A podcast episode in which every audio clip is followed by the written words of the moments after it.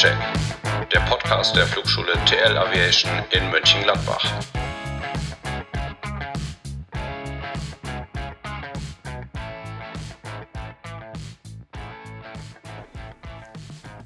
Hallo und herzlich willkommen zur inzwischen vierten Folge unseres Flugschulen-Podcasts Crosscheck. Ja, es ist schon ein paar Tage her und ähm, wir sind äh, inzwischen im neuen Jahr. Die letzte Folge war im alten Jahr und natürlich bin ich nicht allein, sondern ich sitze hier wieder mit dem Tobi. Hallo, Tobi. Hallo. Hallo Jan. Hi, ähm, ja, und äh, die letzte Folge war die Folge, wo wir über Simulatoren gesprochen haben. Wir haben über die verschiedenen Einsatzmöglichkeiten verschiedener Simulatoren gesprochen. Und ähm, an der Stelle erstmal ein ganz herzliches Dank für euer doch wieder sehr umfangreiches Feedback und eure Themenvorschläge. Da freuen wir uns immer, wenn wir von euch so ein paar Impulse bekommen, was wir thematisch äh, machen können und was wir uns noch einfallen lassen können. Und äh, ja, insofern freuen wir uns, dass wir ähm, heute mit der vierten Folge starten.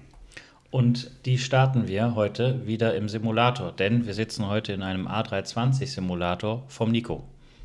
Ja, und der Nico, der hat sich äh, im Prinzip mit Großteilen seines gesamten Lebens der Fliegerei äh, verschrieben und ähm, hat tatsächlich neben seiner beruflichen Tätigkeit, ähm, es geht nämlich heute tatsächlich um die andere Seite im Funk, da wird er gleich noch eine ganze Menge mit uns zusammen darüber erzählen, ähm, auch in seiner privaten Freizeit ähm, mit der Fliegerei sehr intensiv auseinandergesetzt. Er hat einen Simulator, da wird er uns gleich von berichten und er ist auch durchaus als Privatpilot unterwegs, aber äh, stell dich doch am besten selber vor, Nico.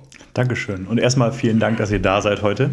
Ähm, genau, Nico, 27 Jahre alt, bin seit sechs Jahren Fluglotse bei der Deutschen Flugsicherung am Tower in Düsseldorf und seit nunmehr, boah, seit 2008 tatsächlich auch privat in der Fliegerei tätig. Ich habe als Segelflieger angefangen, ähm, dann über den Motorsegler dann mal, in, ich glaube 2016, 2017 dann bis zur Eco-Klasse hoch äh, mittlerweile einen PPL und äh, Nachtflug äh, mal gemacht. Und ähm, ja, wie ihr schon sagt, dann auch noch dazu so ein bisschen Flugsimulations-Nerd, auch schon seit langer, langer Zeit. Und mittlerweile mit dem eigenen 320-Simulator im Wohnzimmer sozusagen. Ja, fantastisch. Der ähm, ist tatsächlich auch durchaus sehr beeindruckend. Wir kommen da gleich mit Sicherheit drauf zurück. Ähm, fangen wir aber doch einfach mal mit der beruflichen äh, Seite deines ähm, Fliegerlebens äh, an. Wie kommt man auf die Idee, Fluglotse zu werden? Tja, bei mir war es tatsächlich auch schon eine längere Geschichte. Ähm, als mein Großvater mir 2008 die Mitgliedschaft geschenkt hat in unserem Segelflugverein, habe ich den ersten Flug gemacht. Und eigentlich war mir seitdem sofort klar, es muss irgendwas in der Fliegerei am Ende sein. Ähm, ich habe mich damals nach dem Abi sowohl als Berufspilot als auch als Lotse beworben ähm, auf den Berufspiloten dann sehr lange warten müssen. Das war die, die Krise 2013, mhm. der, Nachflug, der Nachwuchsflugzeugführer. Und letztendlich am Ende jetzt unfassbar happy, dass es dann stattdessen mit dem Fluglotsen geklappt hat. Ähm, immer noch meiner Meinung nach der schönste Beruf der Welt. Okay, cool. Wie darf man sich denn die Ausbildung zum Fluglotsen vorstellen? Ich nehme an, das interessiert auch viele unserer Hörer, weil wir haben ja einmal so die Flugschülerschaft, die hat bestimmt noch ein paar andere Themengebiete, die es interessiert, aber vielleicht ja auch jetzt kommen nachher die Sommermonate, dann kommt das Abi und dann gibt es ja den einen oder anderen, der wieder überlegt und die DFS, kann ich mich daran erinnern, hat auch in der Abi-Zeitung beworben. Das heißt, vielleicht kannst du ein paar Worte dazu sagen, wie wird man denn eigentlich Fluglotse? Ja, es ist gut, dass du es so einleitest, denn genau das ist auch eine der Sachen, die wir hier auf jeden Fall schon mal gleich zu Anfang festhalten müssen. Wir suchen nämlich Leute. Ah. Wie immer, wie verrückt suchen wir Leute, die motiviert sind, Verantwortung zu übernehmen und die sich das vielleicht vorstellen können und vielleicht sogar noch äh, Luftfahrt begeistert sind. Ähm, bei mir persönlich war es so, ähm, nach dem Auswahlverfahren in Hamburg, das läuft ganz ähnlich wie beim Berufspiloten ab. Man macht viele, ähm, man nennt das Computer-Based Training-Einheiten. Also man wird geprüft auf zum Beispiel das Englisch-Level, Konzentrationsfähigkeit, Mehrfachbelastung etc ähm, und macht dann verschiedene Aufgaben auch in Zweier- oder Viererteams, wo man eben vor bestimmte Probleme gestellt wird und bewertet wird, wie man diese löst. Ähm, ein wichtiger Teil unseres Berufs ist nun mal eben die Teamfähigkeit, da wird ein ganz besonderes Augenmerk drauf gelegt. Und ähm, wenn man das dann erfolgreich hinter sich gebracht hat, wird man eingeladen an die Akademie nach Langen bei Frankfurt. Ähm, was ja sicherlich vielen Leuten, die, die privat oder beruflich in der Luftfahrt unterwegs sind, denen wird Langen auf jeden Fall was sagen. Und ähm, ja, jetzt in meinem persönlichen Fall als angehender Tower-Lotse habe ich dort 13 Monate Ausbildung genossen, die ähm, nur sehr am Anfang ähm, theorielastig war. Man beginnt dann schon direkt auch schon im ersten Monat in den Simulator zu gehen mhm. ähm, und dort eben dann ja, verschiedene Übungen durchzuführen, bei denen man bewertet wird. Das beginnt wirklich mit ähm, ja, man hat einen VFR-Flieger, der möchte starten. so geht es irgendwann mal los und hört auf bei 45 Starts und Landungen in 40 Minuten und äh, zwei Notfälle und drei Rettungshelikopter. Ähm, und da wird man dann eben in diesem Jahr äh, schrittweise rangeführt. Ich fand es damals immer ganz beeindruckend, als jemand, der ja schon fliegerische Erfahrung hatte, wie auch jemand, der die eben nicht hat, in genau derselben Zeit wie ich selbst, da so toll rangeführt wird, dem so viel beigebracht wird, dass man dann letztendlich draußen arbeiten kann. Das wäre jetzt nämlich genau meine Frage. Du hast uns ja gerade bei der Einleitung schon gesagt, dass du einen sehr langen Hintergrund in der, in der Fliegerei hast durch Segelflug, ähm, PPL, also Motorflug, TMG war auch dabei und du hast viel geschleppt. Das ähm, heißt, du bist äh, an sich Vollprofi gewesen schon. Und ähm, wie macht das jemand, der jetzt wirklich vom Abitur kommt und sagt, ich weiß nicht, was ich werden soll, ich bewerbe mich mal bei der DFS, weil Fluglotse klingt doch spannend, habe aber mit der Fliegerei außer mit meinem Flug nach Palma noch nie Berührung gehabt. Ja, ja, genau das, wie ich schon sagte, ist das Schöne an, an oder meiner Meinung nach an unserer Ausbildung. Ähm, auch ich selber hatte in meinem Kurs, ich, also mindestens mal drei oder vier von den acht Leuten, die wir waren, ähm, die vorher noch nie was mit der Fliegerei zu tun gehabt hatten. Der eine hatte es in einem Zeitungsartikel gelesen, der andere war irgendwie durch einen Kumpel darauf aufmerksam geworden und dann haben sich diejenigen gedacht, na, wir bewerben uns halt mal und konnten eine Piste nicht von einem Rollweg unterscheiden. Und das ist aber auch kein Problem. Ne? Deswegen haben wir diese zwar intensive Ausbildung, aber auf jeden Fall sehr strukturierte, die einen da regeln oder ich sag mal in der Zeit erstmal dahin führt, dass wir dann nach den 13 Monaten auf dem jeweiligen Tower weiter ausgebildet werden können im Live-Traffic. Und alles andere, dass man dann wirklich zum fertigen Fluglotsen wird, das geschieht dann je nach Niederlassung und Standort auch in einem weiteren Jahr ungefähr, bis man dann fertiger Fluglotse ist. Also gibt es zusammenfassend, kann man sagen, es gibt ein Assessment, was äh, relativ ausführlich ist, wahrscheinlich über mehrere Tage. Mhm. Dann gibt es einen großen Theorieblock, Du hast gerade einen äh, sehr schön erklärt, auch schon der direkt äh, auch die praktische Ausbildung im Simulator mit beinhaltet. Genau. Dann gibt es wahrscheinlich nochmal ein extensiveres Simulator-Level und dann das, ich nenne das immer On-the-Job-Training an dem Tower, dem du dann zugewiesen wirst. Ist denn ähm, das äh, Szenario in dem Simulator, bei uns im, bei Maya in der, im Boeing-Simulator war das immer so, du solltest dich für Innsbruck qualifizieren, dann hast du ja für Innsbruck geübt. Mhm. Ähm, ist das so, dass das äh, generisch gehandhabt wird bei der DFS oder ist es ein spezieller Tower, wo schon vorher klar ist, okay, der Peter kommt nach München, der Peter kommt nach München, der Nico kommt nach Düsseldorf, ähm, wir blenden das jetzt so und so ein? Genau, also das wissen wir am Anfang unserer Ausbildung noch nicht. Das mhm. klärt sich tatsächlich relativ zum Ende unserer Akademieausbildung und deswegen wird auf einem virtuellen Flughafen trainiert. Der nennt sich dort Langen International, hat so ein bisschen was von Frankfurt, ein bisschen was von Düsseldorf und ein bisschen was von München ähm, und ist absichtlich so konstruiert, dass sich Probleme ergeben, mhm. weil wir eben ja diese üben müssen. Ja. Ähm, genau. Also dementsprechend wird man einem Simulator darauf hinzugeführt und lernt dann an seinem Tower, dem man dann äh, zugeführt wird, im Endeffekt die, die, das äh, lokale Layout äh, kennen und macht dann da wahrscheinlich nochmal Berechtigungen. Ist das auch so ein Step-by-Step-Verfahren, dass man so dein, seine Prüfung erst auf Delivery macht und dann auf Ground und dann auf Tower oder ist das nachher all in one? Also es ist auch von Niederlassung zu Niederlassung ein bisschen unterschiedlich. Zum Beispiel als äh, Center-Lotse ist es völlig normal, dass man erstmal auf einem Sektor Zulassung macht, dann später auf einem zweiten und so weiter. Bei uns in Düsseldorf macht man eine Prüfung am Ende des, du hast gerade so schön OJT gesagt, des On-the-Job-Trainings für alle Sektoren. Also in unserem Fall jetzt dann äh, Delivery, Ground West, Ground Ost und Tower. Okay. Vielleicht für mich, ich versuche mir das gerade so vorzustellen, also Flugsimulatoren äh, kenne ich natürlich auch eine ganze Menge, aber wie kann ich mir denn jetzt so einen, so einen Simulator vorstellen, jetzt äh, haptisch äh, von der Hardware her? Wie, mhm. wie, wie, sieht das aus? Kannst du das mhm. beschreiben? Ähm, letztendlich, ähm, die DFS besitzt mehrere Simulatoren. Ich spreche jetzt mal von unserem großen Tower 3D-Simulator, nennt er sich. Das ist eine 360-Grad-Leinwand. Ich würde schätzen mit ungefähr 7 Metern, 8 Metern Durchmesser und 3 Meter Höhe ähm, betrieben von einem ganzen Haufen Beamer an der Decke und in der Mitte befindet sich tatsächlich ein Nachbau einer kleinen Kanzel mit verschiedenen Arbeitsplätzen. Das heißt auch wirklich pro Arbeitsplatz dann zum Beispiel ein Bodenradar, ein Luftlageradar, Telefone, Mikrofone etc. pp. Man hat also wirklich eine Rundumsicht. Mhm. Dann braucht es ja wahrscheinlich auch relativ viel Personal, um, ich sag mal, die, die Simulation möglichst nah an der Realität zu haben. Ne? Ja, auf jeden Fall. Also zum einen benötigt es natürlich auf der, auf der rein technischen Seite, wie du gesagt hast, eben unsere Techniker, die den Simulator in Betrieb nehmen, warten, die verschiedenen Runs, die wir dann durchspielen, auflegen und kontrollieren. Zum anderen braucht es aber auf jeden Fall noch Piloten. Ähm, denn wir sprechen natürlich mit ja, dann fiktiven Piloten in dem Fall. Die sitzen mhm. in einem Nebenzimmer und sind dann zum Beispiel einer für, ich sage jetzt mal, zehn Flugzeuge gleichzeitig zuständig und steuern dieses dann über Tastatureingaben. Ähm, aber damit wir eben, so wie wir es später eben auch machen, per Stimme mit den Leuten reden können, sind das eben festangestellte Leute, die da für uns arbeiten. Mhm. Das hört sich wirklich sehr spannend und, und am Ende ja auch nach einem ganz, äh, nach einem richtig großen Aufwand, der da äh, betrieben wird.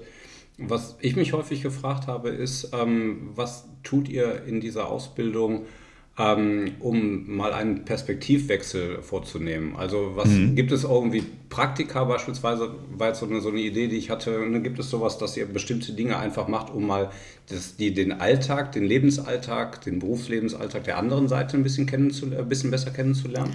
Also erstmal ist es natürlich unfassbar wichtig, ne, da hast du völlig recht, dass wir wissen, was ungefähr in einem Cockpit an, äh, abgeht und abläuft. Ähm, das hat die DFS auch erkannt und ähm, zwingt uns zum Beispiel, zwingen klingt jetzt so hart, aber gibt uns Gott sei Dank die Möglichkeit, so ist es vielleicht besser formuliert, in äh, einem der zwei äh, A320-Simulatoren, die sie dort mittlerweile haben, auch verschiedene Übungen durchzuführen. Das ist ganz normaler Unterrichtsstoff ähm, sozusagen für uns. Ähm, und wir fliegen dort ja, Startslandungen, machen Holdings, lassen mal ein Triebwerk ausfallen, damit man mal sieht, wie die Arbeitsbelastung wirklich an Bord von so einem Verkehrsflugzeug ist. Ähm, dann gibt es die Möglichkeit, theoretisch Streckenerfahrungsflüge zu machen. Viele unserer, ähm, unserer Lehrer und Dozenten an der Akademie sind ehemalige Piloten oder sind es sogar immer noch und bringen natürlich da sehr, sehr viel Wissen aus ihrem Berufsalltag mit rein, um, ja, wie du schon sagst, den Bezug zur Gegenseite des Mikrofons herzustellen. Mhm.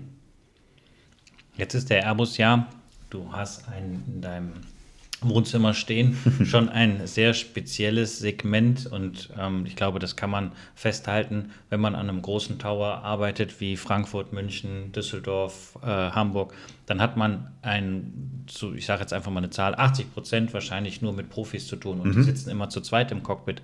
Gibt es denn auch noch so die Möglichkeit seitens der, im, im Rahmen der Ausbildung, dass man dann mitfliegt in einem kleinen Flugzeug oder dass man mal einen kleineren Simulator betreibt, weil da sind ja viele Sachen, die du jetzt gerade genannt hast.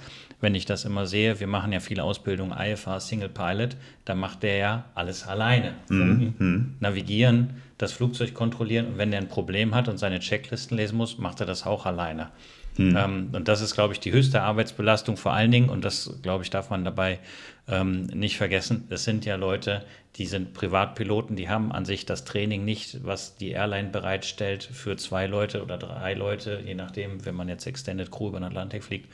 Ähm, und müssen das trotzdem handhaben. Habt ihr da auch Einblicke bekommen? Äh, hauptsächlich tatsächlich durch den, den Unterricht, ähm, beziehungsweise sowohl durch den Unterricht als auch durch das, was im Simulator dann passiert. Ähm, da fällt spätestens im Simulator dann, glaube ich, auch jedem auf, der vorher vielleicht nichts mit der Luftfahrt zu tun hatte, dass, genau wie du sagst, man eben gerade für Piloten, die allein im Cockpit sitzen, die nach Sichtflugregeln fliegen, die in einem Single-Engine-Prop sitzen, die Arbeitsbelastung einfach deutlich höher ist und auch die Standards ganz andere sind. Für mich ist es so, jeder Airbus, der bei uns landet, der wird schön von meinen Kollegen aufs, auf den Endanflug gebracht. Ne, da mu muss ich eigentlich mich nicht mehr drum kümmern, außer irgendwann mal zu entscheiden, welche Geschwindigkeit fliegt er und landet der oder nicht. Bei einem Sichtflieger ist das eine komplett andere Situation. Und allein dadurch, dass das so intensiv im Simulator geübt wird, schult das auf jeden Fall die Erkenntnis bei gerade jungen, herangehenden Fluglotsen, ähm, sich darüber im Klaren zu sein, dass da eine ganz andere Belastung im Cockpit herrscht. Auf jeden Fall. Mhm. Das ist eine gute Überleitung zu, zu einer der nächsten Punkte, ähm, über die wir im Vorfeld ähm, gesprochen haben. Ähm, viele PPL-Piloten oder viele Privatpiloten, egal ob sie ein PPL oder ein Lappel haben oder ein TMG oder was auch immer, die unterwegs sind, ähm, fragen sich ja häufig, ne, was, was passiert da an der anderen Seite des Funks? Ne? Ist, das, mhm. ist das mein Freund oder ist das einer, der mir das Leben schwer machen möchte? Ähm, und da gibt es sehr, sehr große Unsicherheiten, wie ich zum einen aus vielen Gesprächen, aber auch wenn man im Funk aufmerksam zuhört, ähm, dann, dann kommt man da gar nicht dran vorbei an der Erkenntnis. Und ich kann mich noch daran erinnern, als ähm, mein Vater seinen PPL gemacht hat, das war Ende der 70er, da war ich noch ganz klein. Ähm, da hat er immer gesagt, ja, die Kontrollzonen, das, ähm, also da, da, da, das, da, das, wir dürfen da durchfliegen, aber wir, wir machen das eigentlich nicht, weil wir haben da eigentlich gar nichts verloren. ja. und, wir, ne, und Leute, die das dann doch gemacht haben damals, die galten dann wirklich schon fast so ein bisschen als verwegen. Ne, so. Das ist ja heute Gott sei Dank alles ein bisschen anders. Also heute ist, glaube ich, in jeder ähm, Privatpilotenausbildung ähm, fliegt man durch Kontrollzonen und ähm, lernt da eben auch, worauf es ankommt. Wie gut oder wie intensiv das dann hinterher in der Praxis auch gelebt wird, das ist sicherlich wieder sehr unterschiedlich, stelle ich mir so vor. Und auch, was man eben auch im Funk wahrnimmt, äh, und insofern ist das auch meine Erfahrung, ist, es gibt sehr unterschiedliche Qualitäten. Das ist ja gerade auch schon angeklungen. Ähm, wie geht ihr damit um? Also was ähm, ein Fluglehrer von mir hat mal zu mir gesagt, deine äh, Visitenkarte in dem Moment, wo du dich ähm, irgendwo auf dem Tower ähm, mit deinem Einleitungsanruf meldest, ist genau dieser Einleitungsanruf. Wie gut der ist, wie präzise der ist, hast du an alles gedacht, hast du dir die ATIS vorher angehört, ne? ähm, sowas. Das sind Punkte, da weiß ein äh, Fluglotse dann auch sofort, wie er dich einzuordnen hat, ob du sehr viel Support brauchst oder wenig. Mhm. Erzähl doch da vielleicht mal so ein bisschen aus der Praxis, wie deine, wie deine Wahrnehmung da ist. Dein Fluglehrer hat völlig recht gehabt. also jetzt bin ich natürlich in der Situation als jemand, der, ähm, wie gesagt, privat auch fliegt, diese Gespräche habe ich spätestens seitdem ich in der Firma arbeite zuhauf geführt. Viele Leute, auch ältere Vereinsmitglieder in unserem Segelflug oder unserem Motorflugverein, die kommen zu mir und sagen, boah Nico, ich habe das damals zwar gelernt irgendwann, ich habe auch ein BZF, aber ich habe das A seit zehn Jahren nicht gemacht und B, es ist doch so, wenn ich die Höhe vor der Position sage, dann zitiert ihr mich doch auf den Turm und, und gibt mir einen Anschiss, oder nicht? so, und das, also das sind natürlich mittlerweile hoffentlich, und ich glaube aber früher auch schon, ähm, Ranken und Mythen. Also, ne? Du hast aber auf der anderen Seite völlig recht. Der Einleitungsruf ist eben dadurch, dass wir keinen sehen da drin, dass wir nicht wissen, was da gerade drin passiert, wie du schon sagst, die Visitenkarte des Piloten. Ähm, ich muss als Lotse nicht nur darüber entscheiden, was dieses Flugzeug gleich in meiner Kontrollzone tut, sondern vor allem, wie ich es in meinen Traffic Flow von anderen Leuten hineinbringe. Und nun mal ist es dann bei VFR meistens so, dass in den anderen Fliegern eben 180 Leute aufwärts sitzen und die sind meistens alleine oder zu zweit. Ähm, das ist aber nichts, vor dem man Angst haben muss. Und das ist auch nichts, was uns zum Beispiel stört oder nervt oder wo wir denken, boah, nee, nicht schon wieder VFR. Ähm, letztendlich muss einem VFR-Piloten meiner Meinung nach, glaube ich, klar sein, wenn ich in eine Kontrollzone fliege, dann muss ich wissen, was ich zu erwarten habe. Das beste Beispiel ist immer, ne, wenn ich durch die Kontrollzone kreuzen möchte, ja, was wird denn der Fluglotse wohl mit mir machen? Der hat mir eine Piste gegeben, na gut, dann gucke ich ja wohl vielleicht mal in den, in den Enternflug und dann werden da irgendwo Flugzeuge sein und da muss ich wahrscheinlich zwischendurch. Solche Gedanken sich im Voraus zu machen, das merke ich auch immer, hilft den Leuten ungemein, sich nicht stressen zu lassen und nicht mhm. nervös zu sein, weil die Erwartungshaltung, was gleich passiert oder was der Turm mir gleich sagt, eine ganz andere ist. Ähm, natürlich muss ich mir vorher mal die Karten angeguckt haben und mal wissen, wo die Pflichtmeldepunkte sind zum Beispiel. Aber viel mehr ist es dann letztendlich auch nicht. Was uns am meisten immer auffällt, ist, wenn die Leute sowieso schon reinrufen mit einer Angst in der Stimme und der Erwartungshaltung, oh mein Gott, wenn ich jetzt hier gleich 300 Meter links oder rechts fliege von dem, was ich soll, dann ist hier die Welt vorbei. Das ist definitiv nicht so. Wir haben alle gelernt in unserem Job, wenn ich einem VfR eine Anweisung gebe und ich das Gefühl habe, er hat mich nicht verstanden, dann ist das erstmal meine Aufgabe, dafür zu sorgen, dass er es versteht. Dann muss mhm. ich es anders formulieren. Ähm, und das machen wir auch, denn letztendlich sind wir am Ende des Tages halt dafür da, dass alle sicher da von A nach B kommen. Mhm. Also das mit der Vorbereitung ist eine, eine Sache, die finde ich sehr, sehr naheliegend. Was die Phrasiologie angeht, naja gut, da ist es sicherlich bei dem einen oder anderen so, es hat was mit dem Trainingsstand zu tun, ne? wie, wie häufig mache ich das. Ne? Und ähm, ich habe in, in meinem eigenen Umfeld auch häufig genug erlebt, dass Leute gesagt haben, ja, mit der Kontrollzone, das mache ich mal so ausnahmsweise. Ich habe mir damals mhm. direkt angewöhnt, das regelmäßig zu machen. Ne? Und ähm, jetzt ist das von, von Gladbach aus ja auch äh, keine große Sache. In Gladbach ist selber eine Kontrollzone ne? und ja. dann mal eben durch Düsseldorf oder durch Köln-Bonn zu fliegen, ähm, das liegt mitunter einfach auf dem Weg dann auch und das macht Sinn. Insofern ist es tatsächlich auch überhaupt kein Hexenwerk und ich empfinde das tatsächlich aus meiner, aus meiner Privatpilotensicht so, dass ich mich aufgehoben und sicher fühle. Weil anders als wenn ich jetzt irgendeinen Platz angeht, irgendeinen Grasplatz anfliege in Grefrath oder sowas und irgendeiner schießt mir da ähm, über, äh, weil er direkt auf dem, auf dem Endanflug ist, irgendwie sowas ohne die Platzrunde zu nutzen, sich aber vorher nicht gemeldet hat und der macht das einfach und ich bin an meiner Platzrunde gerade unterwegs, dann habe ich ein Problem und dann muss ich das irgendwie lösen an der Stelle. Das passiert mir in der Kontrollzone eigentlich nicht. Und ähm, wenn man ähm, an, einem, an, einem, Abend irgendwie kurz nach Sunset jetzt im Winter irgendwie in Gladbach wieder ankam, dann war man natürlich nicht alleine. Da waren natürlich auch immer ein Haufen andere Leute in der Luft, die auch runter wollten. Und dann ergaben sich natürlich mal Situationen, wo du mal ein paar Vollkreise drehen musstest, ne? oder mhm. ähm, wo, der, wo der Turm dir gesagt hat, nee, pass auf, du musst jetzt aber bitte nochmal deinen, äh, deinen Gegenanflug verlängern oder irgendwie sowas. Aber im Prinzip ist es so, man muss zuhören, was man machen soll und dann muss man es tun. Und dann ist man aber auch eben safe.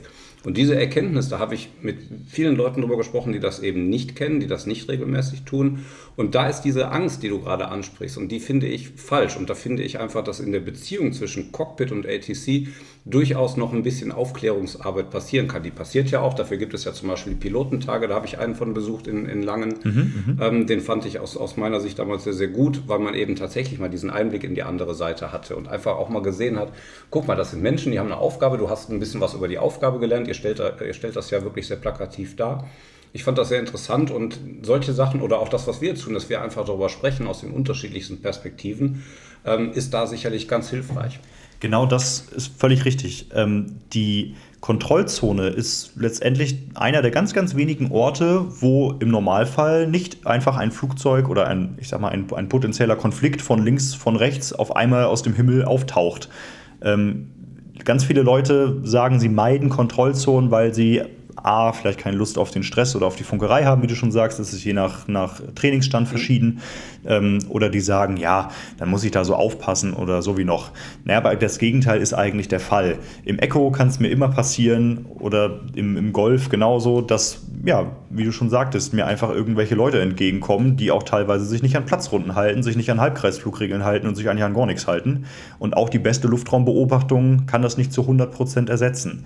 Ein allgemeiner Trugschluss ist ja, dass wenn ich mich bei FIS angemeldet habe, dass der das schon für mich macht und der schon für mich rausguckt. Das ist nicht der Fall. Weder sind das Fluglotsen, noch haben die das Recht, mich zu, ähm, ja, zu Radarführung oder sowas zu betreiben. Ne?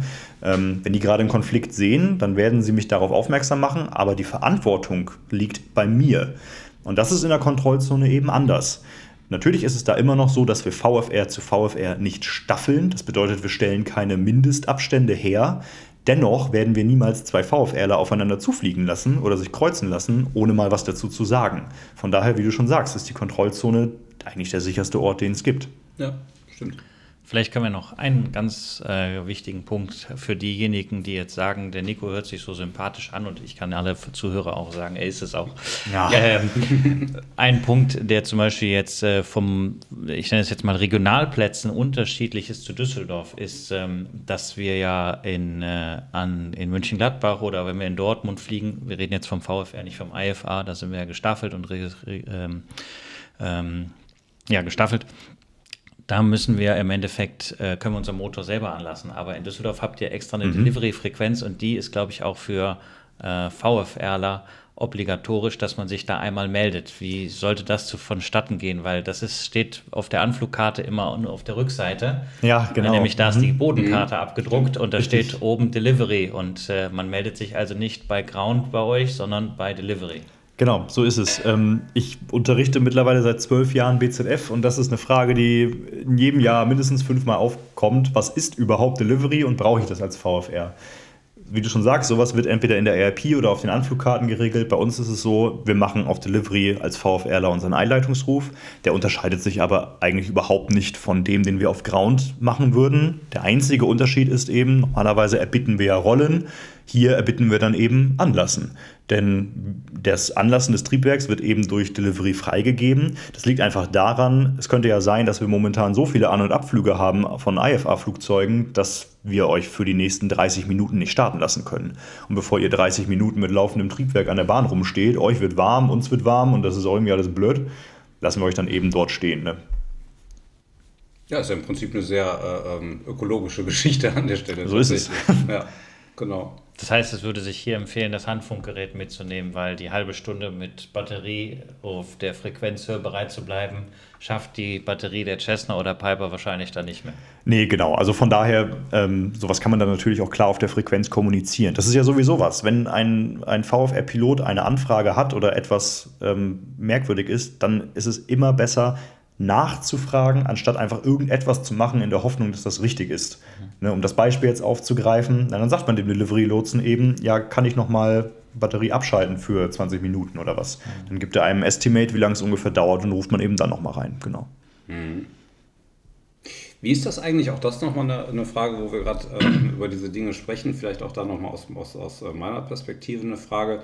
Wir sprechen über, wir haben bisher gesprochen über Kontrollzonen. Ähm, Tobi hat jetzt äh, mit eingebracht, wie ist denn das, wenn ich wieder wegfall von so einem Platz? Wie ist das denn, wenn ich ähm, tatsächlich, ich nehme jetzt mal Düsseldorf als Beispiel, wenn ich ähm, da landen möchte, ich möchte da Zeit verbringen, jemand abholen, jemand wegbringen, was auch immer. Mhm ähm, was ist da zu beachten? Also was würdest du ähm, einem Privatpiloten sagen, der sagt, der sagt, pass auf, ich möchte das einfach mal machen.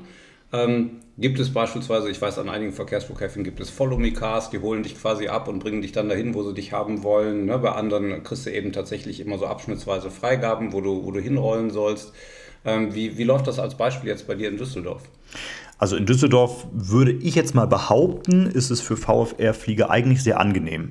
Wir haben wenige Pflichtmeldepunkte, wir haben eine sehr klar aufgebaute Kontrollzone, würde ich jetzt mal behaupten. Und vor allem dadurch, dass wir zum Beispiel keine Kreuzbahn oder irgendwelche speziellen Verfahren haben, eigentlich einen sehr stringenten Verkehrsfluss, in dem man sich dann eben einfach meiner Meinung nach einfacher reindenken kann als vielleicht an anderen Flugplätzen. Ähm, am Boden ist es so, aber das ist wieder das, was ich meinte, wenn man sich die Rollkarte vor einmal ansieht, dann wird einen das nicht überraschen. Da haben wir bei uns zum Beispiel, ich sagte gerade, wir haben ja zwei Rollkontrolllotsen, einen Übergabepunkt zwischen diesen. Mhm. In Düsseldorf nennt sich das dann Checkpunkt 1 oder Checkpunkt 2 ähm, auf den parallelen Rollbahnen. Ähm, das wäre zum Beispiel so ein Fall, ich denke, das taucht in einem BZF-Unterricht eher nicht auf, dass man dann statt, dass man ähm, ja, landet und einfach zum GAT rollt, dass man eventuell nochmal zwei verschiedene Lotsen rufen muss. Aber auch das ist ähm, ja dann letztendlich kein, kein, keine Abweichung vom Standard. Man macht nichts anders, man ruft halt einen mehr. Mhm. Ähm, ansonsten so Follow Me, ähm, ja, es gibt, wenn man ans GAT ranrollt, eine äh, Linie auf dem Boden mit einem Schild daneben, da steht dann Wait for Follow Me. Ähm, aber eben, weil sowas sonst nirgendwo steht, gibt es eben dieses Schild. Ne? Dann bleibt man eben dort stehen und dann wird man da schon mitgenommen. Mhm. Okay. Das hat auch damit zu tun, weil das GAT in Düsseldorf äh, nicht vom Flughafen selbst betreut wird, oder? Ähm, genau, also das GRT wird vom Flughafen selbst betreut, okay. aber nicht von uns. Das okay. ist der Unterschied. Ähm, das heißt, wir sind letztendlich für ähm, ja, Verkehrsfluss auf dem GAT gar nicht verantwortlich. Mhm. Wenn unsere Rollbahnen enden, in dem Fall mit Golf 1 und Golf 2, so heißen die dann da bei uns, dann kann man letztendlich auf dem GAT selber rollen, wie man lustig ist. Das liegt dann in der Verantwortung des Follow-Me's des Flughafens. Das ist dann auch so eine rot durchgezogene Linie. Das haben wir in Gladbach auch. Mhm. Dementsprechend äh, wird auch immer eingezeichnet mit den Telefonhörern. Steht dann dran Limit of ATC Boundary. Mhm. Genau.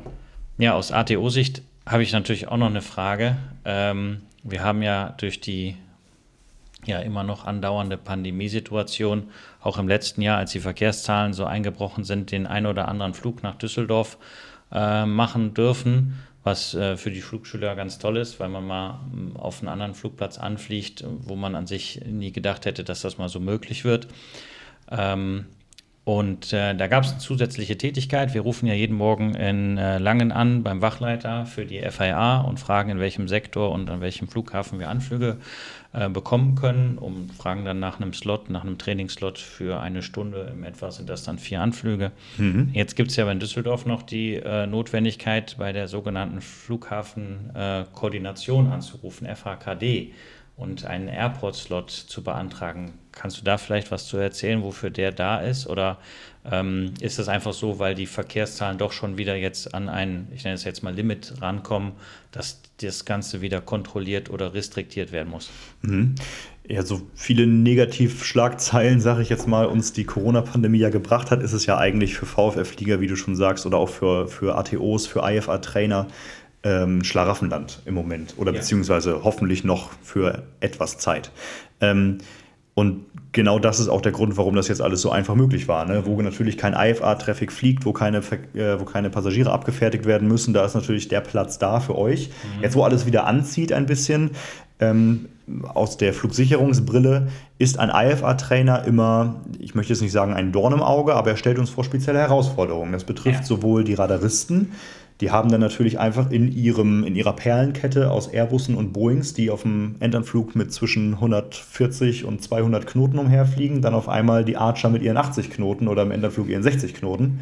Ähm, da muss man schon mal gucken, wie die Lücke passt. Das kostet Zeit und das kostet natürlich jeden Flieger, der dahinter ist, auch wenn es nur ein paar Sekunden ist, am Ende auch Geld. Mhm. Ähm, auf der anderen Seite, wir haben als Tower-Lotsen vor gar nicht allzu langer Zeit, das ist erst ein, zwei Monate her, ein relativ neues Regelwerk erhalten, wie wir Staffelung umzusetzen mhm. haben.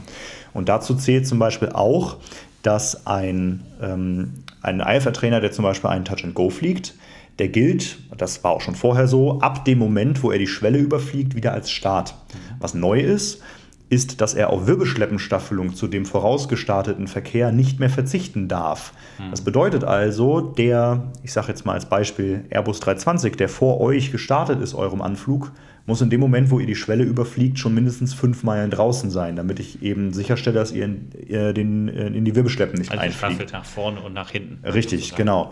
Und diese ganzen Faktoren führen eben dazu, dass momentan so ein IFA-Trainer noch mehr Zeit braucht zwischen anderem Verkehr, als das früher der Fall war. Mhm. So, und um auf deine Frage zurückzukommen, alles in allem, genau deswegen haben wir diese AirPod-Slots. Okay. Wenn der AirPod sagt, ey, wir haben hier in der Stunde schon 40 IFA-Movements, wo soll denn da der Trainer noch hin? Dann muss man sich wahrscheinlich eine neue Stunde aussuchen. Und die Bahnen in Düsseldorf, 2, 3 links, 2, 3 rechts, sind auch nicht so weit auseinander. Ich weiß es jetzt, aber ich frage für die Zuhörer, dass sie im Endeffekt parallelen Anflugbetrieb erlauben, richtig? So ist es, genau. Letztendlich behandeln wir die beiden Bahnen wie eine. Natürlich mit dem Unterschied, dass als Beispiel, wenn auf der Nordbahn jemand landet, wir natürlich auf der Südbahn schon mal einen Start zum Abflugpunkt rollen lassen dürfen. Das geht natürlich schon aber wir können ihn nicht einfach parallel starten lassen oder sowas. Mhm. Das ist so das Prinzip, was mhm. wir auch in Nizza kennen. Ähm, da war das auch so. Auf der rechten wurde dann gelandet, auf der linken mhm. gestartet, weil das, weil die linke ist ja die dem Terminal zugewandte Bahn. Hoffen wir mal, dass wir bald mal wieder überhaupt beide Bahnen benutzen. Das war jetzt leider während, während Corona mal zwei Jahre nicht möglich. Wir haben alle zwei Jahre nicht mehr mit zwei Bahnen gearbeitet. Das ähm, ja, wird schön, wenn die, wenn die Feuerwache, wenn die, der Airport wieder genug Leute hat, ähm, also Feuerwache besetzt ist und der Flughafen wieder genug Leute vorhält, um einen Zweibahnbetrieb zu machen. Das hoffen wir, dass es ab Ostern so langsam mal der Fall ist. Dann geht es hoffentlich auch bei uns wieder richtig los. Das heißt, ihr fahrt wieder hoch jetzt schon wieder so ein bisschen, jetzt mit Blick auf Ostern und also die Verkehrszahlen steigen leicht an. Wir sind ja aber jetzt immer noch, auch wenn wir jetzt in der letzten Woche sind, im Winterflugplan. Also mhm. ist sowieso deutlich weniger los als im Sommerflugplan. Das liegt einfach daran, dass in Düsseldorf viele, viele Leute in den Urlaub fliegen und wir relativ wenig so Verbindungsflüge haben, wie zum Beispiel in Frankfurt. Deswegen haben wir im, Winter doch deutlich weniger zu tun als im Sommer. Das war auch vor Corona der Fall, nur ist es jetzt eben gerade noch so wenig, gerade die letzten Monate gewesen, dass sich ein Betrieb mit zwei Bahnen absolut nicht lohnt. Mhm. Okay. So, dass die Nordfeuerwache komplett geschlossen war? So ist es. Okay. Genau. Und dadurch hat man diese Einsatzzeiten nicht, dass man innerhalb von 90 Sekunden an jedem Punkt sind. Ne? Genau, es, ist, es sind, glaube ich, 90 Sekunden für das erste Fahrzeug. Ähm, genau, und wenn die nicht eingehalten werden können, darf eben der Bereich des Flughafens nicht betrieben werden. Ja. Mhm. Okay, eine Sache habe ich noch im Kopf. Wenn man ähm, ich auf. ganz viele. Ja, ja, selbstverständlich. Der Abend ist nicht endlich. Wir haben schon eine halbe Stunde, ne? Ja, macht aber auch Spaß. Also insofern, äh, nee, cool. Ähm, eine Sache habe ich im Kopf, es geht ähm, für, um, dabei um Low Approaches. Ähm, wenn du bei, bei YouTube oder bei Instagram oder auch bei Facebook guckst und du gibst beispielsweise ne, Echo Delta Delta Lima ein und ähm, gibst noch dazu Approaches ein, du findest hunderte, nein tausende von Aufnahmen wo Privatpiloten tatsächlich äh, solche Low Approaches machen. Mhm. Das entbehrt sicherlich nicht einer gewissen Faszination, das kann ich äh, nachempfinden. Ich persönlich in meiner eigenen Fliegerei bin da jetzt nicht so der Riesenfreund von. Oh, ich schon. okay. So. Aber wie dem auch sei, es geht ja gar nicht darum, das zu werten, sondern ähm, die Frage, die ich mir gestellt habe, ähm, neben diesen ganzen juristischen Diskussionen, die es darüber gibt, ne, mhm. Stichwort Mindestflughöhe und Co., ne, ähm, wann ist es legitim, die uns unter, unterschreiten und wann nicht. Und das ist ja auch, hat ja auch erstmal mit dieser juristischen Würdigung, hat ja auch mit euch erstmal gar nichts zu tun. Genau. Ja. Ähm, das ist ein ganz wichtiger Punkt, glaube ich. Aber trotzdem interessiert mich, wie steht ihr dazu? Was, was habt ihr für eine, für, eine, für eine Meinung dazu? Mhm. Also wie du schon sagst, das ist ein zweischneidiges Schwert.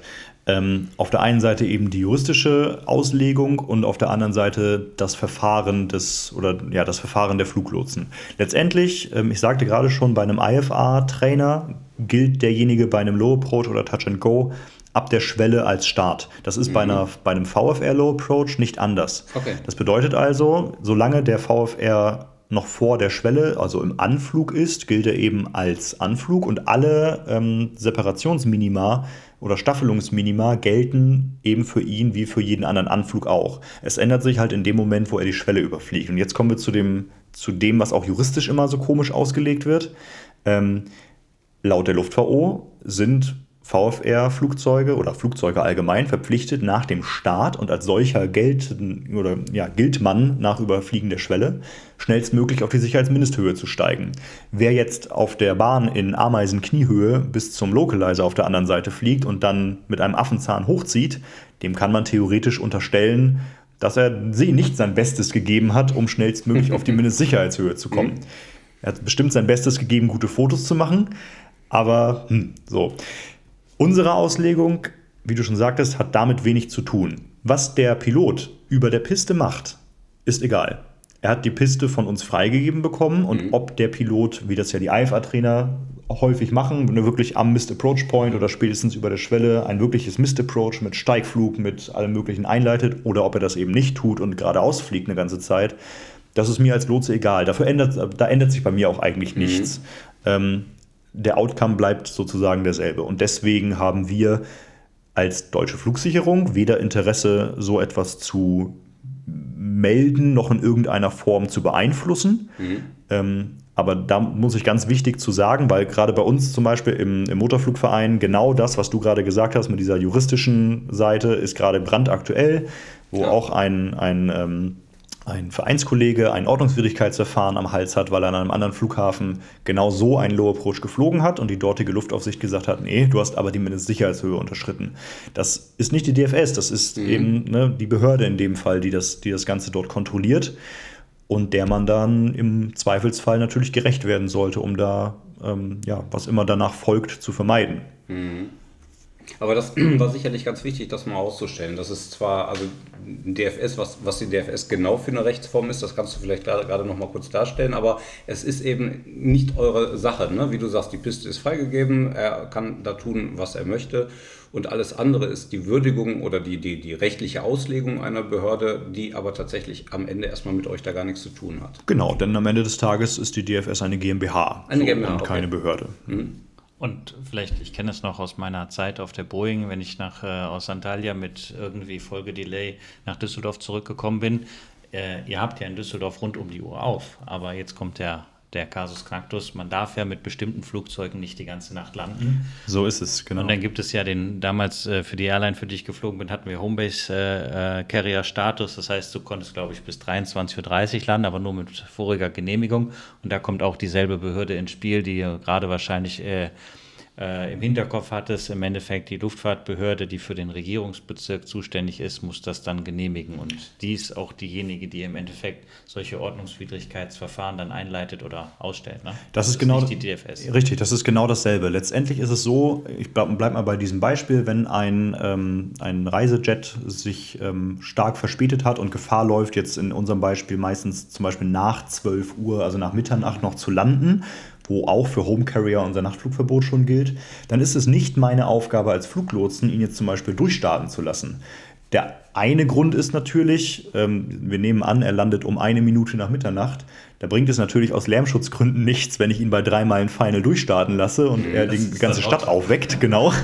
ähm, aber auf der anderen Seite haben wir das einfach nicht zu entscheiden. Wir sind ne, keine Juristen, wir sind keine Behörde. Wir sorgen dafür, dass es sicher abläuft. Mhm. Sicher, geordnet und flüssig. Und wenn meine Bahn frei ist und nichts für mich dagegen spricht, dann kriegt er eine Landefreigabe. Ja. Vielleicht mit dem Zusatz, dass wir Night Curfew haben und er dann was weiß ich nicht was zu erwarten hat. Aber das ist nicht mein Bier. Ja. Ich glaube, das ist ganz wichtig, dass man das mal ein bisschen trennt. Das eine ja. ist äh, Air Traffic Service und das andere ist dementsprechend die juristische Seite durch die Luftfahrtbehörde, sprich genau. durch die auch Flughafengenehmigung, weil es gibt ja zum Beispiel verschiedene Flughäfen, verschiedene Regelungen. Du hast es gerade angesprochen mit dem äh, Low Approach, den wir als IFA-Trainer dann in Düsseldorf doch des Öfteren mal genießen konnten. In Köln zum Beispiel wird es ja ganz anders gehandhabt. Wenn sobald äh, VMC-Bedingungen sind, äh, machen wir ein Break-off-Procedure, das heißt, wir bleiben frei von der Bahn. Mhm. Das heißt, wir unterschreiten auch die 500 Fuß nicht äh, und dementsprechend drehen vor der Bahn. Das ist auch die Freigabe Clear of Runway System dann äh, im Endeffekt auf ein vorgegebenes Heading. meistens links rum nach Wipper. In Düsseldorf wird sich rechts rum vielleicht nach Bottrop anbieten. Vielleicht kann man das mal implementieren. Das ist der Weg mit dem Zaunfall. Ja, ich gebe es mal weiter. und dann kann man dementsprechend bis 2000 Fuß muss man VMC bleiben und dann äh, wird man wieder ein Radar übergeben. Ermöglicht natürlich für den Schüler möglichst viele Anflüge in kurzer Zeit. Ne? Ja. Weil ähm, das Abfliegen von der SID kann man im Simulator gut üben. Jetzt geht es darum, dass er diese Sequenzen lernt, ne? Anflugvorbereitung, Anflug konfigurieren, verschiedene Geschwindigkeiten und mhm. dann im Endeffekt auf dem Glide Slope oder Glide Path bleiben beim 3D-Approach. Aber das ist interessant zu wissen, weil das etwas, ähm, also wenn ich auf, äh, auf Tower sitze und arbeite und so einen IFA-Trainer bekomme, ist es meistens so, Radar sagt uns vorher Bescheid, was er möchte. Mhm. Ne? Dann ähm, geht äh, der, der ähm, Feeder zum Beispiel, also der Director für, für die Pilotenseite, ähm, geht zu mir in die, in die Squawkbox. Wir haben so eine, so eine ja, Gegensprechanlage, wo wir sofort damit langen verbunden sind. Das ist und, und ganz wichtig, dass auch im Endeffekt ohne Hörer abnehmen. Richtig, genau. So ja. wie wir jetzt hier sitzen, Mikrofon und Lautsprecher. Ah, okay. Richtig, genau. Wenn man eben ja. wirklich kurzfristig etwas bereden muss und der sagt uns dann zum Beispiel Bescheid, hör mal hier die Delta Echo 123, die macht jetzt einen ILS-Approach, dann fliegt die einmal äh, eine Lima-Departure oder eine Mewel-Departure, dann macht die einen ANAV, dann macht sie nochmal eine Mewel und dann macht sie Low Approach, Break-Off, Cancel IFA und nach Essen. So nach dem Plan verfahren wir. Wenn, wenn, natürlich uns der Radarist sagen würde, du, der würde ganz gerne schon vor der Bahn eigentlich Clear of Runway abdrehen, damit er möglichst viele Approaches machen kann, dann garantiere ich, dass wir dem keine Steine in den Weg legen, sofern es für den Verkehr passt. Ja. Hm. Also am Ende kommt bei all, ähm, bei all unseren äh, Themen und Unterthemen für mich immer mehr dabei raus, ihr seid sehr serviceorientiert, sowohl ähm, einmal den, ähm, den, den, den Fliegersleuten gegenüber, also einmal denen, die ne, jetzt sage ich mal gewerblich unterwegs sind, gar keine Frage, aber eben auch äh, die Privatpiloten äh, sind ähm, bei euch schon äh, auf Augenhöhe. Und ähm, das, was wir jetzt gerade zuletzt besprochen haben, äh, auch da denkt ihr ja auch ein bisschen mit ne? und ähm, versucht eben tatsächlich das, was im, im, im Rahmen eurer, eurer, ähm, eurer Dinge möglich ist, auch möglich zu machen. Und das ist, glaube ich, der Punkt. Also es geht nicht darum, dass irgendwas verboten werden soll, dass irgendwas negiert werden soll, sondern am Ende ist es nur die Überprüfung, ist es sicher, ist es, sag doch mal diese drei äh, Dinge, die du gerade genannt hast. sicher, geordnet und flüssig. Ja, genau. Ne? Safe, orderly and expeditious. Ja, macht ja super viel Sinn. Ne? Genau, aber ne, genau das sind wir. Letztendlich, man kann uns sogar, als, wenn man das möchte, als Dienstleister titulieren. Ähm, und unsere Dienstleistungen, die wir erbringen, sind eben genau diese drei Punkte. Und wenn wir etwas verneinen, dann hat das einen triftigen Grund. Und das machen wir nicht, um jemanden zu ärgern. Wenn jetzt jemand hier drei Low-Approaches fliegen will und wir sagen, sorry, das geht gerade nicht, dann ist das nicht so, dass wir einfach keine Lust dazu hätten oder so. Ähm, noch zu dem Beispiel vielleicht eine kurze, kurze Geschichte, die ich selber schon erlebt habe, ist schon ein paar Jahre her. Ähm, wir haben ja in Essen diesen abges oder also über Essen-Mülheim, dem, dem Flugplatz, einen abgesenkten Charlie-Luftraum schon beginnend bei 1500 Fuß. Die Platzrunde ist 1400 Fuß mhm. hoch. Das heißt, es führt öfter mal dazu, dass auch mal jemand, weil er einfach die, die Höhe ein bisschen überschreitet, mal kurz in den Charlie-Luftraum einfliegt. Das ist bei ein paar Sekunden ähm, vertretbar. Mhm. So. Ähm, natürlich möchte ich es nicht gutheißen, aber zu sagen, das ist immer gleich ein Riesenproblem, wäre vielleicht auch nicht richtig. So. Ähm, wie gesagt, bei dieser Geschichte ist genau das passiert. Jemand startet aus Essen-Mülheim, ähm, überschreitet die, die 1500 Fuß, steigt auch immer weiter. Und äh, ein Kollege von mir, ich persönlich saß auf Rollkontrolle, ähm, ruft Essen an und sagt, die haben ja kein Radar, deswegen können sie mhm. das nicht wissen. Ähm, du mal, der ist gerade hier im Charlie-Luftraum, sagt ihm mal, der soll sinken. Mhm. Der Platz, ähm, äh, der Flugleiter dort tut dies, der Flieger fängt an zu sinken, dreht dabei aber nach rechts und unerlaubterweise in unsere Kontrollzone ein. Also zweiter Luftraumverstoß mhm. in zwei Minuten. So, dann sagt der Kollege, schick mir den doch mal bitte auf die, auf die Frequenz. Flieger ruft rein und was ich, also weswegen ich diese Geschichte erzähle, was ich ganz wichtig finde, wir möchten, es ist nicht unsere Aufgabe, jemanden zu bestrafen ähm, oder zu belehren, sondern wir sorgen für Sicherheit. Der Kollege sagt, hören Sie mal, also, ne, also genau genommen war das jetzt zwei Luftraumverletzungen in zwei Minuten. Äh, also Sie sind jetzt erst in Charlie gewesen, jetzt in unserer Kontrollzone. Jetzt fliegen Sie doch bitte mal den und den Steuerkurs und aus der Kontrollzone wieder heraus. Und dabei wäre es belassen worden. Die Geschichte wäre damit erledigt, wenn der Pilot dann nicht geantwortet hätte. Also entschuldigen Sie bitte, ich mache das hier seit 30 Jahren und ich glaube, Ihr Radar zeigt falsch an. Okay.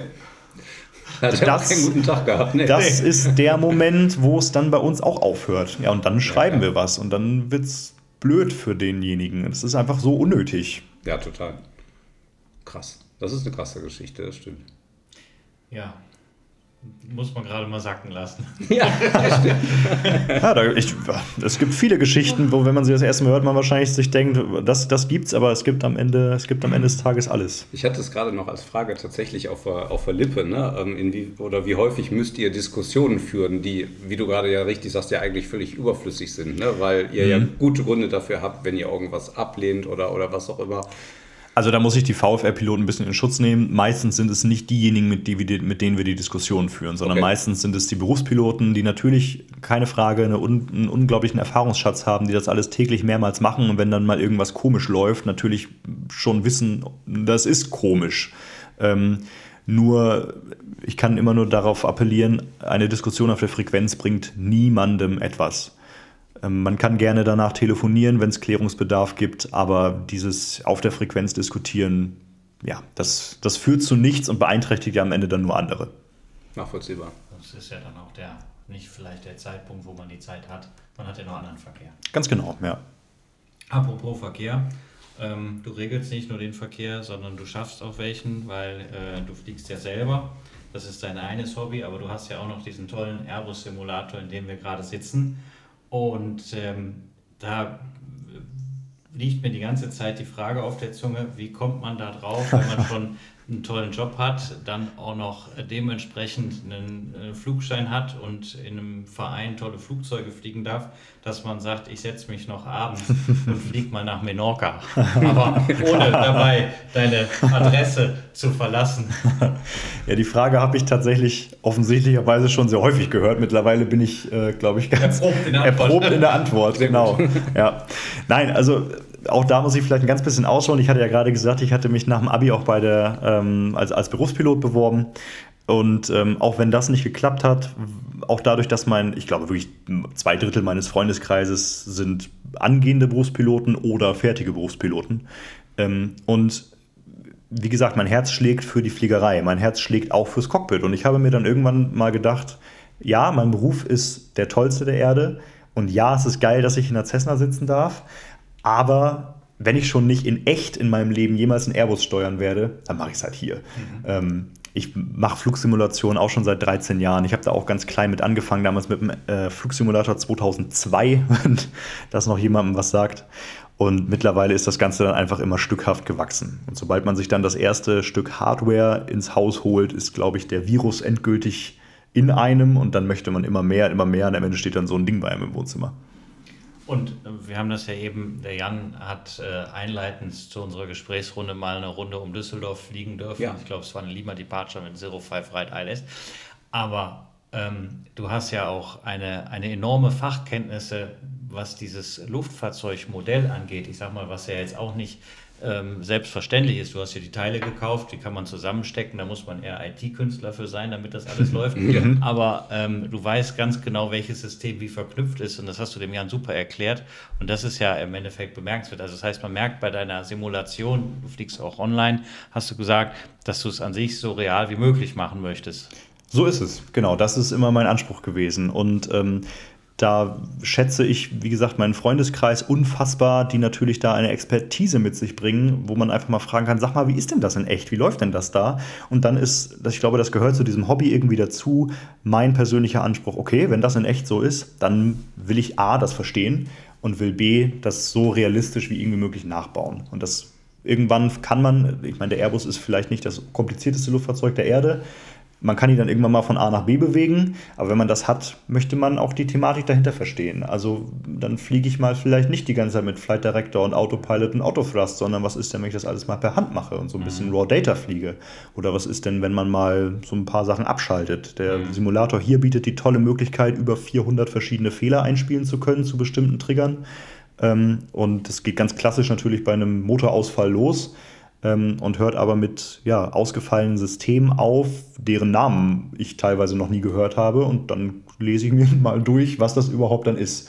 Ähm, ich sage immer, das ist genauso ein Hobby wie letztendlich ähm, ja, Basketball zu spielen oder gerne ähm, Computerspiele zu spielen. Wenn man das liebt und dafür brennt, dann fuchst man sich freiwillig da rein und am Ende des Tages finde ich es wunder, wunderbar, ähm, damit ja, Zeit zu verbringen zu dürfen und sogar andere Leute dafür begeistern zu können. Das sieht man hier definitiv. Es ist jedenfalls bis zum jetzigen Ausbaustand dir sehr gut gelungen und es war meine, meine erste Airbus-Experience tatsächlich. Danke dafür. Und, äh, gerne. Ähm, gerne wieder. Ja, perfekt, gerne. Ähm, es, es war tatsächlich, wenn man, wenn man andere Simulatoren schon mal ausprobiert hat, war es ein Stück weit abstrakt, aber das liegt eben an der Philosophie, die, genau. ähm, die hinter Airbus äh, steht. Ich fand das sehr spannend und äh, insofern komme ich äh, vielleicht tatsächlich äh, da nochmal drauf zurück. Ich fand es toll. Ähm, ja, und Tobi hat es gerade schon angedeutet, das ist die eine Seite, aber da, auch damit sind wir immer noch nicht fertig, sondern du fliegst ja auch tatsächlich selber. Das heißt, du hast eben ganz kurz ja angedeutet, du hast Segelflug gemacht. Wo fliegst du und ähm, was fliegst du und was machst du da so am liebsten? Ich bin in einem Verein in Essen-Mülheim okay. ähm, und fliege da jetzt momentan Cessna 172 ganz klassisch. Mhm. Immer im Hinterkopf, dass, also ich mache das jetzt glaube ich seit drei Jahren ungefähr. Ähm, wie gesagt, davor mal Motorsegler geflogen, viele Segelflugzeuge geflogen etc. Und ähm, so langsam denke ich mal auch, was, was, anderes als ein Cessna 172 wäre auch mal ganz schön und äh, gucke mich da momentan so ein bisschen um, wie man das bewerkstelligen kann. Ähm, genau, und äh, wie ich zu Beginn sagte, habe dann mal irgendwann mal die Nachtflug dazu gemacht. Mhm. Genau, so das ist jetzt der Stand. Ja, toll. Klingt formatfüllend sozusagen. Ja, hört sich nach einem sehr ausgelasteten Leben an, tatsächlich. ja. ja, ist für Leute, die natürlich mit der Luftfahrt weniger zu tun haben, ähm, manchmal nicht, nicht ganz so nachvollziehbar, aber genau, eine Leidenschaft, glaube ich, wie, also die auf jeden Fall ähm, mein Leben ausfüllt. Ja, aber ich kenne niemanden, der neben der Fliegerei noch fünf andere Hobbys hat, weil an sich ist es so, ähm, egal was du in der Fliegerei machst, es ist so spannend und so vielschichtig, dass es an sich den Winter gut überbrückt und der Sommer kommt bestimmt. Du kannst immer dazulernen, das ist das, was ich auch mag. Ne? Und du kannst auch in alle Richtungen weitermachen, wenn du, wenn du Bock hast. Ne? Sei es auf einer ganz theoretischen Ebene, sei es auf einer Simulationsebene, sei es aber eben auch im echten Leben, ne? so wie es deine Zeit und dein, dein Budget hergibt. Ne? Du kannst also dich in alle möglichen Richtungen entwickeln und das ist ja, finde ich auch mehr als ausfüllend. Ne? Richtig, genau. Zumal die Luftfahrt, ihr sagt, dass es ja gerade nie ausgelernt ist. Nee. Also auf jedem Flug, ob es jetzt in einer echten Cessna ist, ob es in einem 320 im Wohnzimmer ist, ob es ein Tag auf der Arbeit ist, es gibt nicht einen Tag, an dem man nichts Neues dazulernt mhm. oder nicht eine Situation erlebt, die man davor noch nie hatte. Und das mhm. ist ganz toll. Und das ist noch dazu, finde ich, ein ganz fantastisches Schlusswort. Ja. Wir sind bei 50 Minuten. Ich glaube, Tobi, das ist Rekord. Das ist Rekord, ja. Ne, genau, und wir könnten wahrscheinlich ohne weiteres nochmal 50 Minuten weitermachen. Dafür ist die Fliegerei einfach zu vielschichtig und ja. es ist auch eine nette Runde. Genau, das ist, äh, nee, es hat wirklich Spaß gemacht. Nico, ganz vielen Dank für deine Zeit. Ja, ich danke euch. Es hat mir auch mega Spaß gemacht. Genau, und äh, ich bin mir sicher, wir laufen uns äh, über dieses Format oder über andere sicherlich nochmal über den Weg. Gerne. Genau. In diesem Sinne, bleibt gesund, bleibt uns treu und wenn es wieder irgendwelche Themen gibt, die wir beim nächsten Podcast aufgreifen dürfen oder die ihr gerne mal äh, von uns hören möchtet, dann äh, schreibt uns über die verschiedensten Kontaktmöglichkeiten, sei es Instagram oder über die Plattform, über die wir das jetzt veröffentlichen. Ja, genau so machen wir das. Prima. Viele Grüße. Viele Grüße, alles Gute, bis dahin. Danke. Ciao. Tschö, tschö.